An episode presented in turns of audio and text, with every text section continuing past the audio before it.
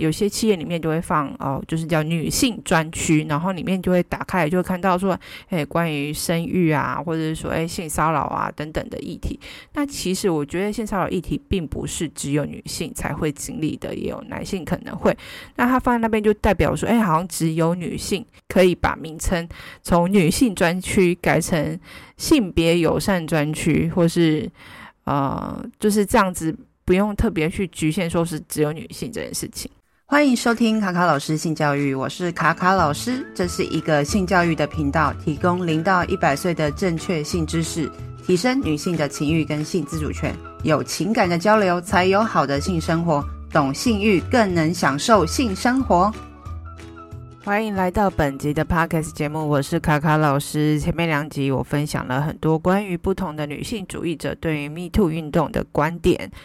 那在这一集呢，我们想要深入探讨一个呃职场上常见的性别议题。那之前其实也有采访过人资来讨论关于这个主题，到底现在目前的企业里面，站在人资的角度，怎么去处理这些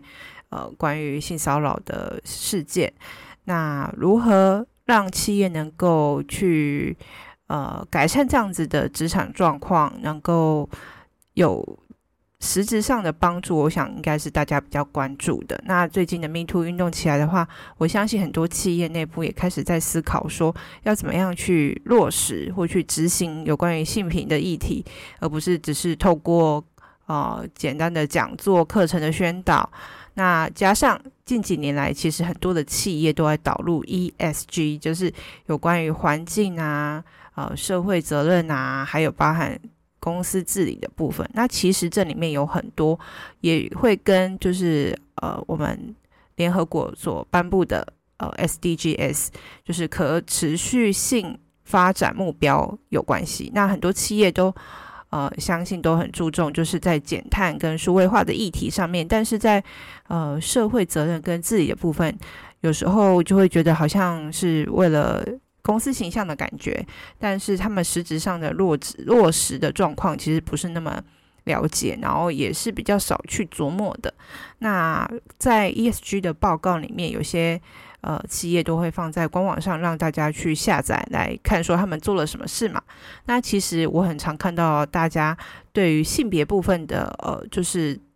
成效，或是说他们的绩效的部分，他们会说，哦，女性在公司里面的主管的比例在逐年的增加，以及就是说请育婴假的部分，就是男女的比例，哦，男生有在成长等等的。但这些。就能够代表说，职场上面对于性别友善的议题，就真的有更落实吧，或是说有健康的传播去，呃，表达关于性平的意识等等的嘛。那其实现在呃，企业应该很急着，就是赶快把这个 Me Too 运动，呃的议题，好回到这个职场上。要看要怎么去宣导。那大家最常做的一件事情就是开讲座。那公部门的话就很常，就是发一些贴纸。好，有大家应该有看过一个爱心形状，一个红色的手跟黑色的手，然后就说拒绝哦职场性骚扰的一些贴纸。那其实这些贴纸的张贴到底有没有实质上帮助呢？我想大家都有目共睹，都应该很有感受。其实效果上可能是不一定真的有。密感受到，因为其实这种性平的意识是要从小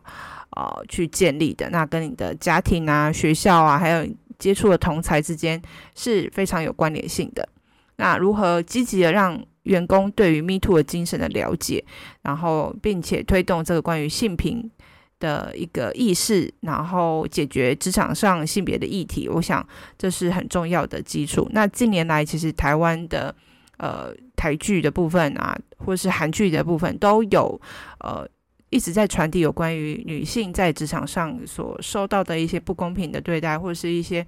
呃性骚扰的状况啊等等的，呃一再的去呃就是提醒着我们，就是说其实这些议题一直都还在我们的身旁。那给大家一个数据参考，就是说根据劳动部的资料估计，台湾可能有高达二十六万人曾经受过。职场性骚扰，而实际的数字可能会更高。那我相信大家听到这里的时候，就会觉得有点啊惊恐，想说有这么多吗？或是呃到底有多少这件事情。那我想，对于很多公司的管理阶层或是人资，想到性平的政策，呃，都会想说，到底要怎么做会比较好？那要怎么去让大家有这样的意识是很重要，而不是为了要应付而已，而只是为了写在 ESG 报告说我有做这件事情，而是说实质上到底员工有没有真的有这样的一个意识，然后真的有达到这样性品的一个环境。那很多哦企业会先做的事情，可能就是关于呃主管的晋升的机会啊，或者是说关于这个还就是有些请生育假啊、育婴假的部分，呃，给予员工比较好的福利。例如说，可能像有些大企业，如果你生孩子的话，可能会给你直接呃，就是金金呃金钱的一个补助。那甚至可以呃每个月好可以领一定的金额，当孩子到六岁之前，每个月都会有一个补助的金额，去提升公司内部的员工的呃留职，然后觉得说公司是一个幸福企业，然后愿意跟他们一起呃。呃成长，然后能够留住好的人才，那的确是一个很好的方式。那这些方式呢，其实也可以回归到，就是说，呃，现在很多人会倡导有关于 DEI，DEI 就是呃，D 就是 diversity，就是多元的部分；E 就 equality，就是公平；然后 I 就是多呃共融的部分，就是说，无论呃你的。指呃你的性别、你的年龄，或是你的性倾向，或是任何的呃呃身材啊、外貌啊、宗教啊，或是外表等等的，我们都给予呃一个就是尊重跟包容的一个态度。那其实大家会想到说，哎，这个性别的议题跟刚刚提到这些到底有什么关联性吗？其实它其实就在倡导一个意识，就是说我们对于呃职场上不同的呃。就是同事们的特质啊，无论他的性别，或是他的性倾向，或者他的任何的一个值，我们是不是能够去包容？不是只存在说，哎，只看待就是性别这个部分，其实是更宏观的角度去看关于这个包容这件事情，还有就是呃平等，然后尊重的这个概念。好，那我们再回归到这一次的重点，有关于讨论，好，企业现在推动 SDGs，就是永续发展目标的部分，如何去呼应，就是第五项实现性别平等、赋予女妇女权利这件事情。那大家对于这件事情性别平等，呃，其实大家都会想到说，哎，那是不是性别平等啊？哦、是一个很重要的一个唯一目标。其实。大家把性别平等或是说女权如果放很大的话，其实会呃会有点可惜，因为其实性别平等其实就是在讲说关于人权这件事情，是每一个人无论他的性别、种族、年龄等等，都应该要享有平等的机会跟尊重，而不是纯粹就是去讨论性别的部分。那每个企业当然说呃会以人权为基础去确保整个职场的环境是不是有。有遇到什么歧视啊或不对等的状况，那就应该要去改善这样的环境。那有些企业的话，呃，其实可以去制定一些反歧视的一个政策，然后确保就是招聘啊、晋升跟薪酬的制度是呃公平且没有歧视的。那这个部分大家可以参考，就是呃，我之前上一集也有提到说，诶，日本他们在医学大学的时候，针对男女生的呃，录取比例是有规定说，哎，女生只能达到多少，并不是以呃大家平等的呃能力的方式去评选，所以其实是在性别上面是有点不平等的。那再来就是呃，像我想分享一下，就是之前我在一些企业里面有看到说，哎，公司内部的网站都会针对呃员工会有一些资讯的揭露嘛，就是说，哎，你有想要知道什么样的讯息，公司的政策是怎么样？那有些企业里面就会放哦，就是叫女性专区，然后里面就会打开，就会看到说，诶，关于生育啊，或者是说，诶，性骚扰啊等等的议题。那其实我觉得性骚扰议题并不是只有女性才会经历的，也有男性可能会。那他放在那边就代表说，诶，好像只有女性可以把名称从女性专区改成性别友善专区，或是呃，就是这样子。不用特别去局限说是只有女性这件事情。那在呃 SDGs 第五项的关于呃性别的议题这件事情，其实它还有一个核心的概念是想要去呃分享说，哎，一个都不能放弃，leaves no one behind。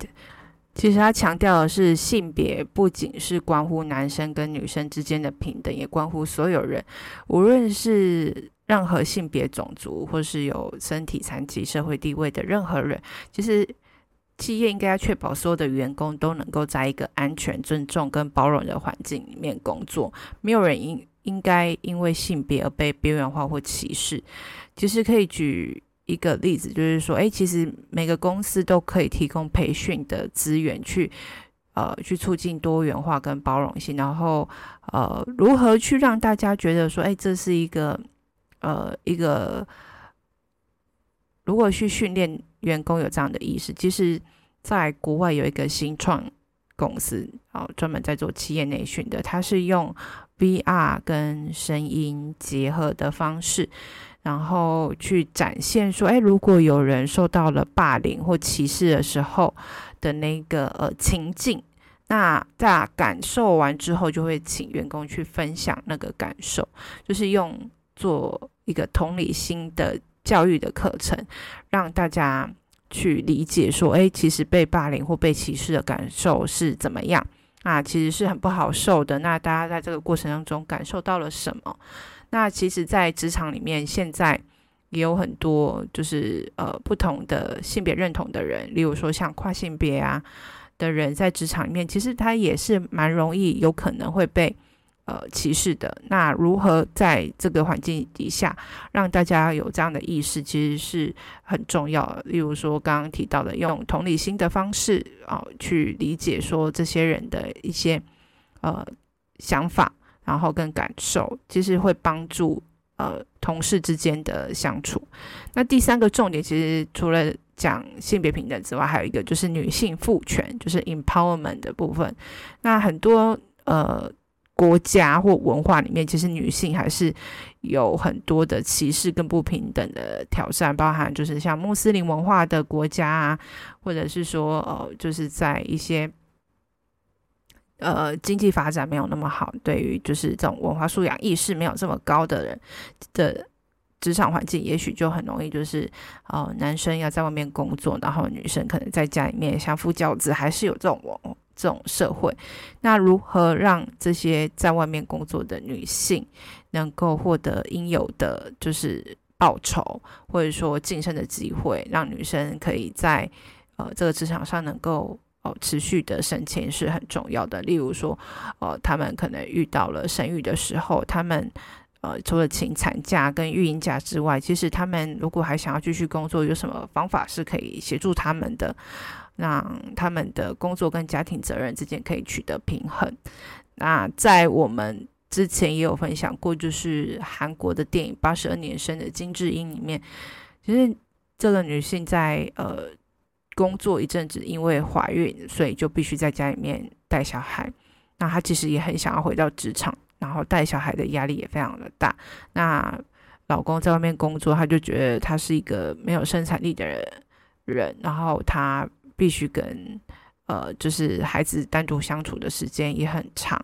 那导致他就是蛮累的，要做做很多家事，然后又受到有社会上的压力，就觉得他们只是伸手拿钱的妈妈等等的。那其实这些呃外界的对于妈妈的眼光跟误解，其实也会造成呃心理上非常大的压力。那如何让这些想要回到职场上的女性，在例如说在托婴的政策啊，或是说在呃家庭的呃支持，例如说她的婆家或是她本身的女性呃家人的支持，说他们如果想要回到职场上，在某方面。我相信，在以前的老一辈，应该都会有一些压力，就是说，哎，你应该要协助你的老公在外面拼事业，那你就在家里面专心的带小孩。这样子的一个想法，其实会扼杀女性想要重返职场的一个呃动力，或者是说，她也不太敢去分享。如果她真的想要去这么做的时候，可能会落于被呃责备啊、谴责的一个状况。那如何在这个部分去提升大家？对于这些呃女性们有平等工作的权利，然后带小孩不是只有妈妈的责任，这件事情的呃观念也是很值得去做一个分，就是传达。那其实，在现在的企业里面，呃，就是也会协助女性，就是如果想说要回到职场或是要育儿等等的，有很多的政策，但这些政策它还是。在比较大的企业会去落实，那比较中小企业啊，或是传统产业的人，其实，在请育婴假上面还是相对的有比较大的压力。那例如说，你的职场上面，你的主管哦，刚好也是女性主管，她才刚生完孩子没多久就回去呃工作了，然后因为呃，如果说你也遇到一样的情境的时候，是不是就更不敢请假了？然后还有一种情况就是。呃，就是现在的育儿的经济条件，就是压力其实蛮大的。那如果说你请育婴假八成薪，因为像以台湾的制度来讲，是以劳保最高的额度四万多再去算。其实如果说你的薪水是超过那个金额蛮多的，你觉得你领这个八成薪的话，他们还是觉得有点辛苦，因为毕竟呃现在的物价。等等的，就是你可能没办法，呃，就是负担这孩子未来的教育的费用啊，或是一些成长过程当中可能所需的一些花费，所以还是会想要快点回到职场上的压力是蛮大的。那在呃在职场上的呃关于 SDGs 的部分，其实这一次的 Me Too 运动起来之后，可能很多人都会很注重企业内部如何去。落实反性侵啊，或是反性骚扰啊等等的一些议题，那企业要怎么去真的有一个比较畅通的沟通的管道，让员工可以呃安心的去求救，或者是说去申报这件事情，是还蛮有呃蛮。困难的一件事情，有些人可能是会担心他申报之后会影响到自己未来的工作的发展。那即使他不在这个公司工作，那以后到其他的企业之后，也会可能会被呃，就是说，诶，那你之前在前公司有发生什么样的状况吗？等等的，其实他们都会去担心很多可能会面临的一些议题。也许啊，可能又如果还要再继续往下追究，可能会有一些法律上的。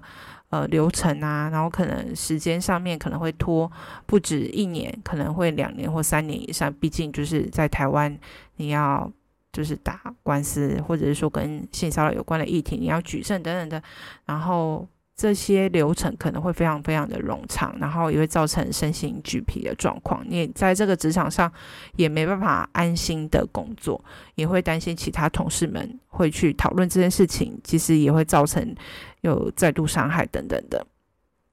如何去有比较呃严密、安全、安心的举报制度，让受害者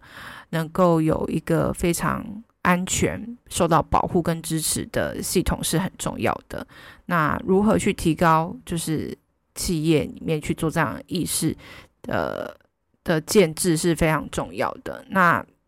当然，这些资源还是以大企业为主。最后呢，就是想要跟大家分享，就是说，其实，在这些呃议题里面，其实还是回归到一个教育的重点，就是。积极同意权就是 only yes means yes，就是只有好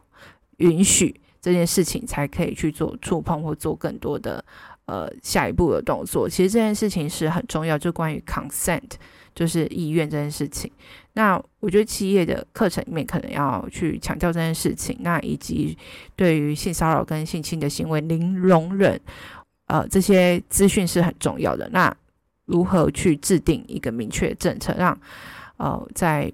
让员工有在一个安心的状态下能够好好的工作是很重要的。那毕竟呃员工就是公司很重要的资产。再来就是我也想要分享一下关于刚刚提到就是 DEI，就是 diversity 的部分。那其实这边其实要去强调说，很多人的在职场上面的。应征经验，除了刚刚前面我们讲有关很多性骚扰的部分，其实还有很多呃议题是公司在呃，在人尤其是人资可能会特别有感了。呃，例如说，现在有那种超过三十五岁或四十岁以上的人去应征工作的时候，其实企业都会思考一下，如果说他应征的不是管理职，好，是比较基层的员工的话，他们会去。比较容易去筛选掉这些年龄比较高的人，因为毕竟他有一些工作基础，年纪比较大，他可能要呃在训练的过程当中，可能要花更多的心力。他不像是呃社会新鲜人，哦、像一张白纸一样可以重新的去呃就是培育。那可是呢，因为这些呃三十五岁或四十岁以上的人，他们有工作经验，其实他们的工作道德的这个能力，其实我觉得会比呃。刚毕业这些社会新人来的好一点，但是我觉得企业当中去思考这个议题的时候，其实还是会担心有关于成本这件事情，因为你有工作经历人跟没有工作经历的人，他的薪水的起薪是不太一样的。那再来就是说，呃，虽然说很多大企业都会说，哎，鼓励生育啊，或者说他们也不太敢说在应征的条件里面说，哦，就是。呃，什么人不能来应征嘛？就是性别啊，或是年龄都不可以做限制嘛，因为这样会违反劳基法。那其实虽然说企业鼓励生育，却如果说遇到了一位孕妇怀孕了三四个月，哦，四五个月，然后来应征的时候，一般企业基本上是不太可能会录取的哈。鼓励生育却不雇佣孕妇，也是一个呃常见的状况。那这些就是。可能人资是最头痛的一个，呃，就是情况了。